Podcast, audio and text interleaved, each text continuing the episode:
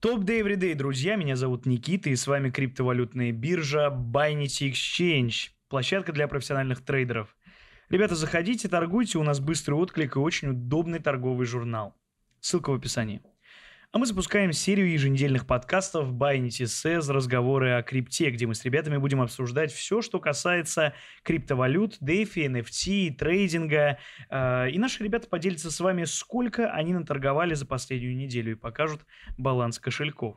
Невозможно снять доллары, невозможно их купить. Поэтому сейчас крипта в России набирает э, просто мега какой-то спрос. А если у меня возьмут, украдут деньги? Э, этого вора зовут э, так называемая инфляция. Криптокошельки россиян действительно биржами блокируются. Запретить блокчейн — это запретить интернет. А у нас в гостях Марка, специалист в области DeFi, стейкинг и фарминг. Всем криптогуру привет. И Джесс Дэниел, э, трейдер со стажем 7 лет, э, основатель криптосообщества 22 легион по обучению торговли криптоактивами. Друзья, всем привет. И сегодня мы обсудим роль криптовалюты в феврале-марте 2022 года в новой реальности, в которой э, оказалось, э, оказались россияне, оказался весь мир. Э, вообще, почему сейчас важно хранить свои деньги в крипте в 2022 году? И в какой крипте, что самое важное? Вот хотелось бы добавить, что крипта сейчас стала очень актуальным, скажем так, источником сохранения денежных средств. Мы видим, что э, банки нам ограничивают переводы. Наложенные санкции также мешают переводить средства с разных банков за границу. Невозможно снять доллары, невозможно их купить, их нужно купить только с большой комиссией. И здесь даже шикарным источником обхождения всех этих ограничений является как раз крипта. Она помогает спокойно, как и пополнить баланс, так и хранить все в долларах. И если вы думаете, что доллар будет расти, вы можете его спокойно купить и не сидеть со своими рублями, которые быстро обесцениваются и превращаются в прах. Угу. Ну а вот в какой крипте? То есть это тоже важный вопрос. Давай я добавлю да. как раз. А, в принципе, все, вер, все верно, да, не сказал. А, я вот проснулся недели две назад где-то, да, mm-hmm. и увидел там новость от а, Центробанка, то, что он ограничивает снятие вообще долларов, да. Mm-hmm. Я сразу побежал там снимать, пробовать вообще там свою сумму определенную, да, вот, и там же было ограничение, по-моему, на снятие 10 тысяч э, в валюте, или да, там даже, да. Может, да, может там даже меньше и так далее. Ну, естественно, мне не дали да, больше вывести. Плюс э, банки сейчас э, как бы ставят тебя в очередь, тебе приходится ждать, там, не знаю, неделю, две, три. Три-четыре недели. Вот, вот, вот тем более, в зависимости от банка. А, и поэтому сейчас крипта в России набирает а, просто мега какой-то спрос. А, она очень популярна становится, особенно цифровой доллар, так называемый USDT. Mm-hmm. То есть это стейблкоин, если по-умному да, сказать, криптовалюта, привязанная к доллару. И э, там не, нет же никаких ограничений. Ты можешь и выводить э, там хоть 500 тысяч, тысяч, хоть миллион этих USDT, угу. а, так и покупать без вообще каких-либо комиссий, без 12% э, комиссии, которую ЦБ вот предписал брокерам а, да, вводить, когда люди покупают валюту. И, собственно, никаких ограничений тут нет. Поэтому USDT а, популярны сейчас, биткоин популярен, потому что дефляционный актив, а сейчас инфляция везде растет.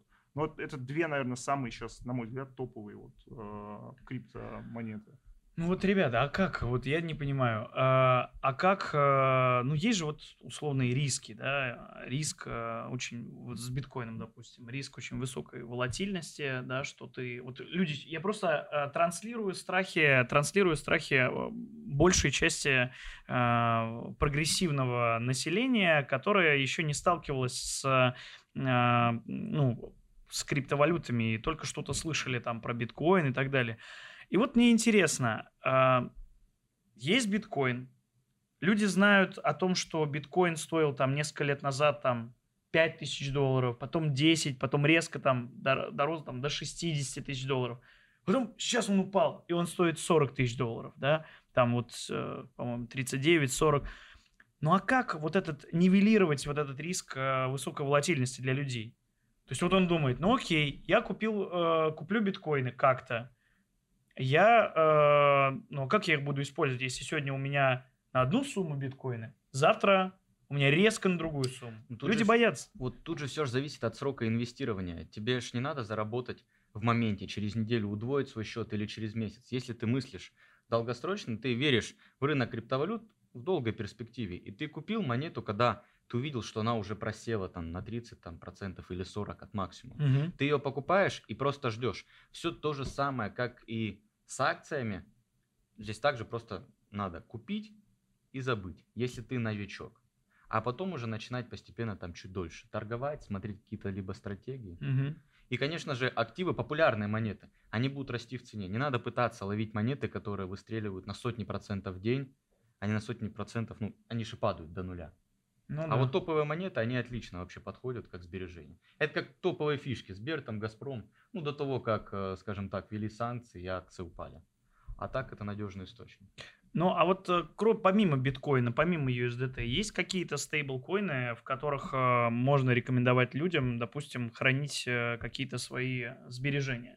А, да, вообще стейблкоинов в последнее время появилось э, множество, их десятки, по-моему. А, есть, например, такой стейблкоин, как USDC. А, USDC выпустил американский эмитент один, довольно-таки известный. А, также есть USDN, есть э, TET, э, ну, Tether это USDT, есть э, тоже стейблкоин у них свой. И вообще стейблкоины сейчас развиваются, потому что в криптовалюте нужна определенная вот как раз стабильность, а отсутствие рисков. А отсутствие рисков, оно в основном есть в стейблкоинах. Правда, и тут тоже есть определенные да, моменты, варианты, которые нужно всегда а, обдумывать, прежде чем покупать какой-либо стейблкоин. Артем, слушай, ну мы же знаем, еще ж выходят у нас новые стейблкоины не только в долларах, там, как цифровой юань, например. Цифровой там евро пытаются создать, рубль. Ну ладно, цифровой евро и цифровой юань, поговорим о них. Ну, просто э, хорошо. Допустим, э, допустим, что вот риск волатильности как-то высокой можно нивелировать, если выбрать правильный стейблкоин. Но есть второй риск. а, То есть я сейчас такой немножко адвокат дьявола, да. А, Второй риск. а, Люди скажут, что ну хорошо, окей. А если у меня возьмут, украдут деньги? То есть просто, ну, есть же куча-куча-куча новостей, которые вот на РБК постоянно мы видим, э, которые говорят, что такие-то, значит, э, владельцы такой-то биржи сперли там миллиарды долларов, не знаю, такие хакеры украли деньги, там взломали смарт-контракты, еще что-то происходит. Вот, э, то есть человек, который сидит условно там с рублями или с долларами сейчас э, там в Москве, в Новосибирске, в Екатеринбурге, в Самаре, в Питере, он сидит там с рублями или с долларами, и он думает, так, хорошо, э, ну, я хочу сохранить большую часть своих сбережений. Я хочу их э, инвестировать в криптовалюту. Но деньги, которые у меня, допустим, лежат под матрасом, они лежат у меня под матрасом. А деньги, которые я будут у меня лежать в криптовалюте, завтра их украдут и все. Вот как это, что ему ответить на это? Ну, смотри, а, когда деньги лежат а, под матрасом, их в определенной степени тоже кто-то ворует. Э, Этого вора зовут а, так называемая инфляция. Ну да. А, Да, и деньги уменьшаются, по сути, каждый день, а сейчас... И твои неблагополучные родственники. Это тоже, да. А, Сейчас а, с еще большей скоростью как бы деньги исчезают, да, потому обесцениваются, Ну потому что инфляция растет, растет.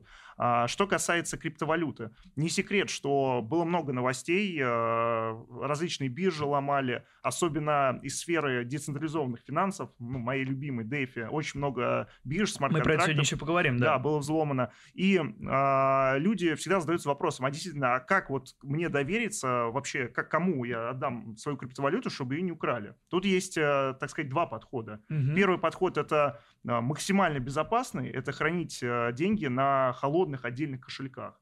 А, Не буду называть да, названий, э, кошельков много, Да. там можно почитать, прогуглить про них, но они выглядят там в виде флешки, например, да, вот обычная флешка. Пластиковые которая- карты. Пластиковые карты, да, и это все хранится как бы у вас, можно также под матрасом это все хранить.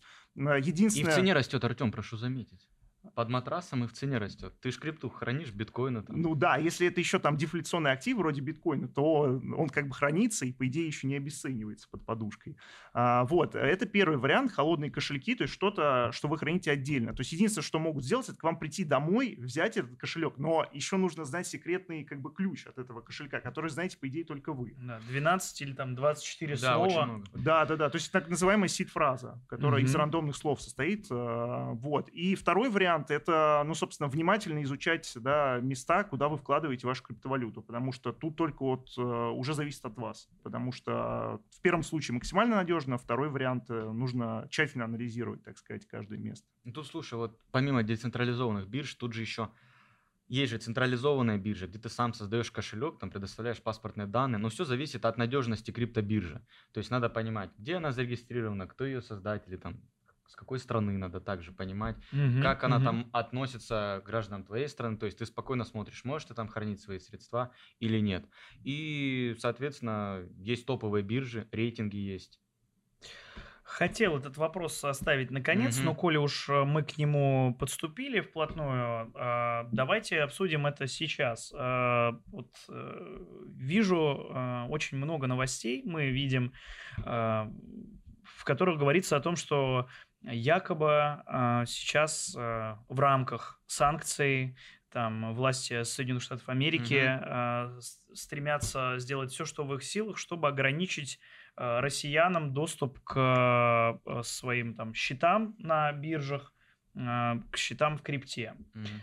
Вообще, насколько это реально, реалистично, насколько это возможно физически сделать, потому что, ну, с моей точки зрения, да, с моим небольшим опытом в крипте, э, ну, каким-то опытом, да, э, ну, это же изначально блокчейн был создан для того, чтобы избежать каких-то подобных моментов и э, регулировок э, там блоков и так далее. А а сейчас вроде как американцы говорят, что ищут возможность заблокировать все. Они вообще это могут сделать или нет? Если могут, то что конкретно? Вот хочу добавить, единственное, что мы видим в последние дни, американская криптобиржа Coinbase, э, И очень известная, да, да. очень известная, за- пытается заблокировать счета многих россиян, но здесь надо понимать, конечно, если вы храните денежные средства свои на американской криптобирже, Мгм. конечно, из-за политики могут средства какие-то там что-то забанить. Но если вы храните средства на других криптобиржах, ну, там, не западных, а вот на тех же русских, отечественных, и, к сожалению, у нас мало, и хотелось, чтобы их как бы было как можно больше, мгм. отечественных, то там вы можете быть уверены, что никаких ограничений нет. Невозможно запретить вообще блокчейн, пользоваться криптой россиянам. Можно только заблокировать отдельные возможности, там, криптобирж. Запретить блокчейн – это запретить интернет. Ну Этого да. невозможно. Ну, я добавлю, вот, на самом деле, а, вся вот эта текущая ситуация с санкциями, а, когда американцы хотят заблокировать а, криптокошельки россиян, она выявила, так сказать, большую а, проблему а, в мире криптовалюты, о которой раньше не говорили. А, То есть вспомним 2008-2009 год, Мгм. когда некий Сатоши Накамото, да, разработчик биткоина, выпустил white paper, то есть бумагу, где он написал вообще, что это такое, для чего данная технология нужна и так далее. И вот в этой бумаге, а, не помню дословно, но, по-моему, говорилось так, что как бы биткоин создавался для а, ну, это некая такая а, монета для некой финансовой свободы. То есть никто не может отнять, никто не может запретить как-то ей пользоваться. Мгм. Вот, то есть в определенном а, плане он создал такую финансовую анархию, можно так сказать, выразиться. Вот, и сейчас мы видим, что а, некоторые криптокошельки россиян действительно биржами блокируются. То есть такие были случаи. Binance несколько адресов а, блокировала, а, другие какие-то биржи блокировали и так далее. Артем, И- ну это выборочно, заметь. Да. Те, кто там санкции, какие-то лица высокие, там, то есть н- не касается гра- а, гражданских да, обычных. Да, я согласен с тобой, но тем не менее, все равно такие претенденты были. Это означает, что э, теоретически и даже практически э, ограничить доступ россиян к некоторым криптобиржам Мгм. можно.